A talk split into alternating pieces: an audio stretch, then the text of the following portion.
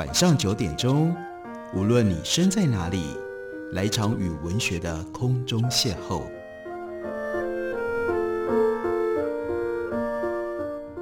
杨照谈书，邀您一同遨游文学世界，认识古今中外的经典之作。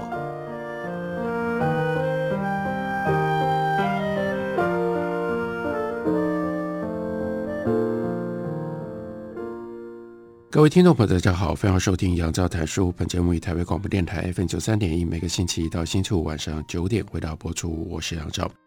在今天节目当中，要为大家介绍的，这是一九九零年代出版，到现在已经变成了非常重要的一部回忆录的经典作，书名叫做《潜水钟与蝴蝶》。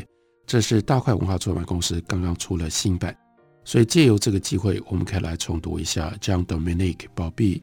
他在当时所写的这样一本非常精彩的书，这本书精彩而且感人，因为牵涉到作者鲍比他的遭遇。他是一九五二年出生，他在巴黎求学，曾经担任过几年的记者。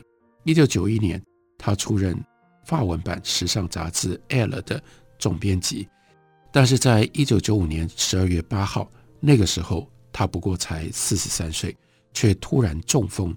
凭借着友人的协助以及惊人的意志力，他靠着扎动左眼，一字一字写下了这样的一本书。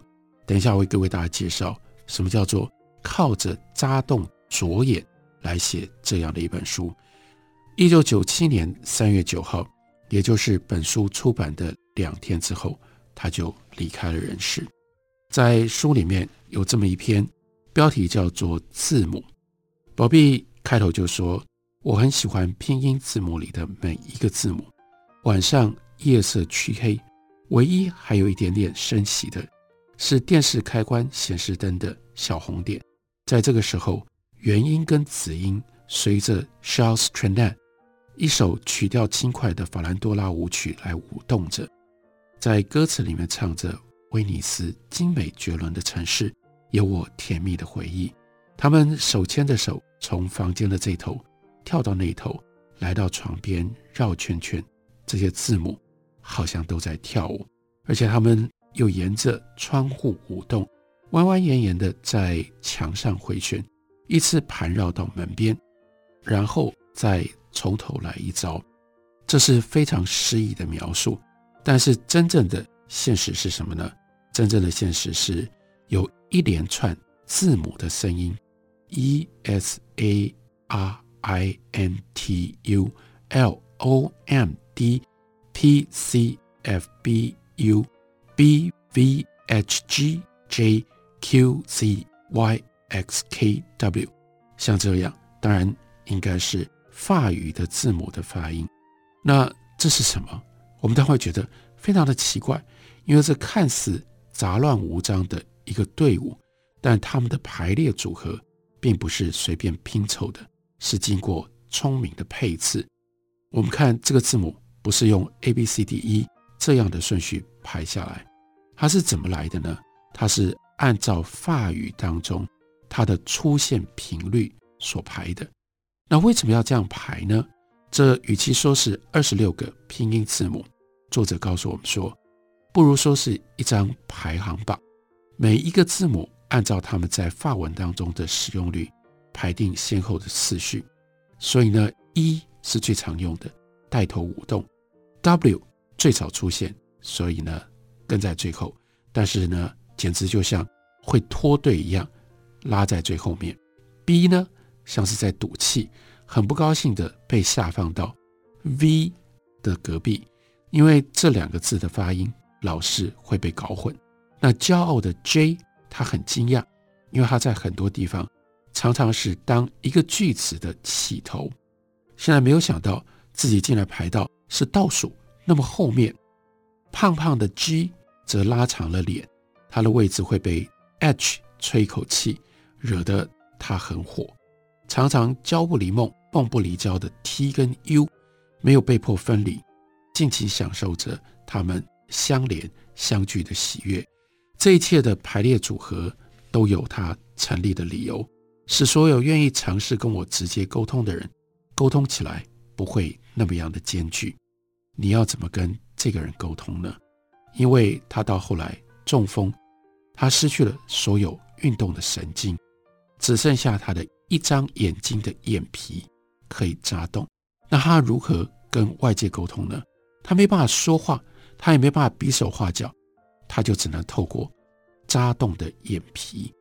所以，如果你要跟他沟通，包括他要写这样的一本书，就是靠一个人在他的眼前念出这个字母的顺序：E S A R I N T U L，这样念。等到念到他要的字母的时候，他就眨眼。例如说，如果开头他要讲的这个字，第一个字母是 E，所以你讲 E，他就眨眼。如果第二个字母是 L，那你要 E S A R I N T U L，到 L 的时候他眨眼，所以你就知道第一个字母是 E，第二个字母是 L。用这种方法把一个一个的字母，然后拼成了字，他才有办法跟外界沟通，包括他也才有办法写下我们今天为大家介绍的《潜水钟与蝴蝶》这本书，所以你要知道这本书得来如何的难得啊！他就说这套办法颇为原始，人们按照 ESA 这样的顺序，把一个一个字字母念出来给我听，一直到我眼睛眨一下，示意他就是那个字母，对方就把字母记下来，下一个字母也是照这种方式进行。要是没出什么差错，很快就可以拼出一个完整的单词，然后一些句子的某一些片段也渐渐可以看得懂。不过，这只是一套办法，运作的方式是用来解释的说明书。接下来有实际会发生的状况，有些人会怕，有些人很理智。面对这一套文字代码，每个人反应都不一样，就像每一个人翻译我想法的样式。也不一样，喜欢玩填字游戏的人和喜欢玩排字游戏的人，可以用比较短的时间，因为就猜就把那个单字拼出来了。可能看到前面三个字母，他就开始猜，然后问他，他也可以眨眼决定到底是不是这个字。而他说，女人也比男人更能处理这种沟通方式。另外，由于不断的练习，有些人会熟练这套方法。甚至不需要动用到那本神圣不可侵犯的笔记本，不需要一边看着抄录在其中的字母排列顺序，一边在空白页上记下所有的话语，好像记下阿波罗神殿女祭司的神谕。也因为从这里，作者宝碧他就想到了，如果到西元三千年，将近一千年后，如果有考古人类学家看到那样一本笔记本，他们会看到。各种字句掺杂在同一页，会有这样的句子：物理治疗师怀孕了，尤其是大腿，是 Arthur Himbo。又像这样的句子：法国人玩得跟猪一样差劲。笔记里潦潦草草写了一些都不上的字，看不懂又东拉西扯，单字也没拼对，不是掉了几个字母，就是没有把音节接续拼完。那想想。那个时候的考古人类学家想要用这本笔记本，想要解读这本笔记本在干嘛，那真是困难，也让我们好奇。到那个时候，他们会做出什么样的结论呢？访客必须用这种方式跟他沟通，于是有一些容易激动的访客很快会失控，他们用单调平直的声音，很快的把二十六个字母丢出来，随随便便念几个字母。一看所得到的反应是没头没脑的句子，有的时候他们就忍不住叫说：“我真是个白痴啊！”但是终究结果会变得比较轻松，因为我不需要卖力的去应对，他们最后会一肩扛起所有的对话，自问自答。他说：“我尤其害怕那些把话闷在心里面的人。”我问他们：“你们还好吗？”他们回答：“好。”然后立刻又把话推回来让我讲话，因为他讲话太困难了，所以他要的是访客会一直说话，让他可以比较简单的回应，而不是等他说话。和这种人对话，字母变成了掩护的炮火，必须要先提问两三个问题，才不会彼此尴尬的愣在那里。而那些有耐心、讲究细节的人，比较不会出差错。他们仔仔细细的把一个一个的字母标出来，在句子还没有结束以前，不会随便去猜这个句子的底蕴，也不会凭自己的意思随便去补任何的单词。他们用脑袋做担保。保证不会自己在，例如说看到了 C H A M P I 后面就一定把它加上 G N O G 变成 champion champion，或者是看到了 L A T O 就要加上 M I Q E 变成了 LODMIQ。那这种对话缓慢的过程很容易让人不耐烦，但是不要求快，不要乱补。至少可以避免误解，而误解往往是那些冲动的人没有查验自己的直觉，而在不知不觉当中陷入泥沼。不过他说，我也能体会用这套方法沟通别有一番诗意。就像有一天他本来要讲的是 lunete 那表示他要他的眼镜，但是对方却问我，你要 lun，你要月亮干什么用呢？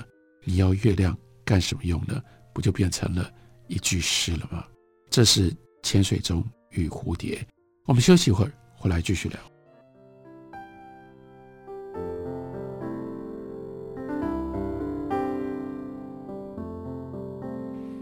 听见台北的声音，拥有颗热情的心，有爱与梦想。的电台，台北广播 FM 九三点。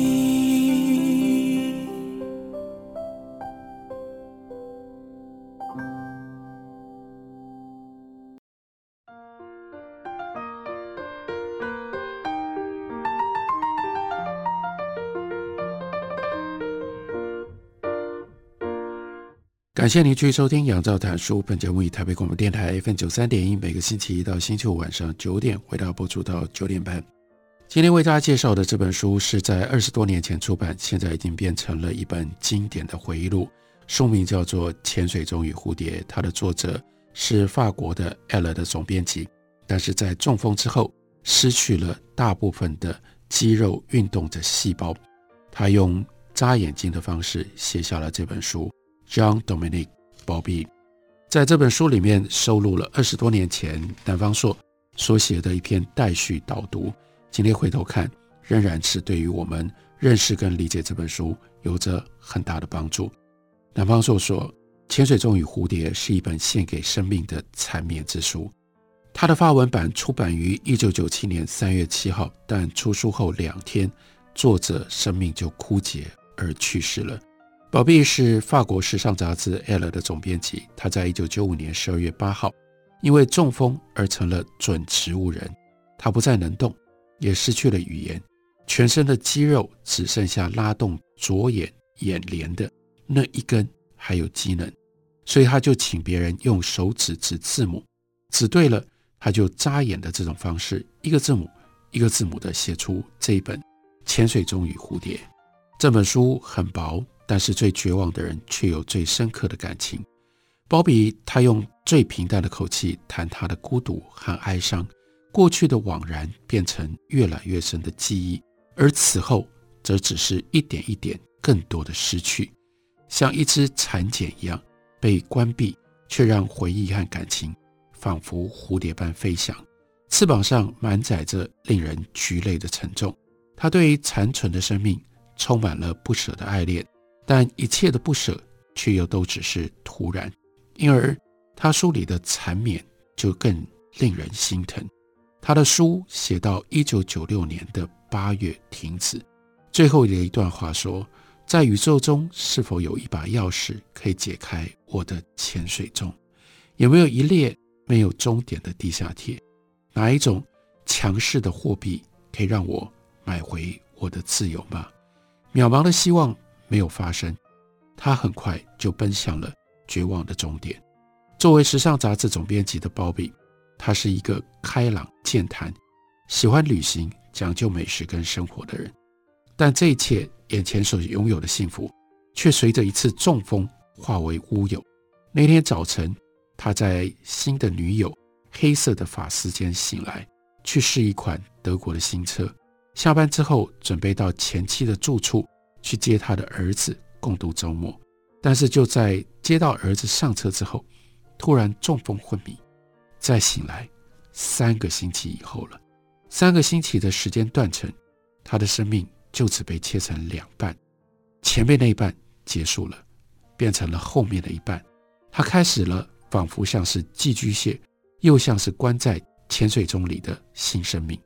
从昏迷当中醒来，在经过漫长的晕眩、脆弱，要经过了半年。治疗师协助他找到拼字母、眨眼睛的沟通方式，他才在出版社助理的帮助底下，一个字母一个字母写下这本薄薄的小书。书以这样的句子开始：在老旧的麻布窗帘后面，映着浅浅奶白色的光，透露了天色已经破晓。我的脚后跟很痛，头仿佛千斤重，而且好像有潜水钟之类的东西。紧紧罩住我的全身。当我困顿如蚕茧的处境，比较不会压迫的我喘不过气来的时候，我的心就能够像蝴蝶一样四处飘飞。有好多事情要做，我可以在空间、时间里翱翔。所以这就是为什么书名叫做《潜水钟与蝴蝶》。潜水中指生命被形体所困境的这种困顿。蝴蝶则隐喻生命在想象中具有的本质自由，但潜水中加上蝴蝶，这只蝴蝶再怎么跳舞，也呈现不出曼妙的轻松，只有掩饰不住的悲痛。因而，当他第一次使用轮椅，护士尽管把他能坐轮椅讲得好像是好事，然而这话回响在我耳里，却像是判决一样。轰的一瞬间，我突然了悟。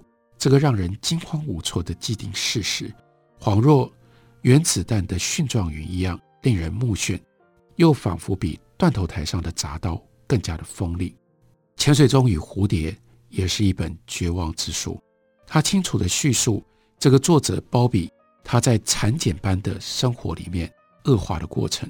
他在二十个星期里体重减轻了三十公斤，他的右眼失去了功能。所以必须被缝起来。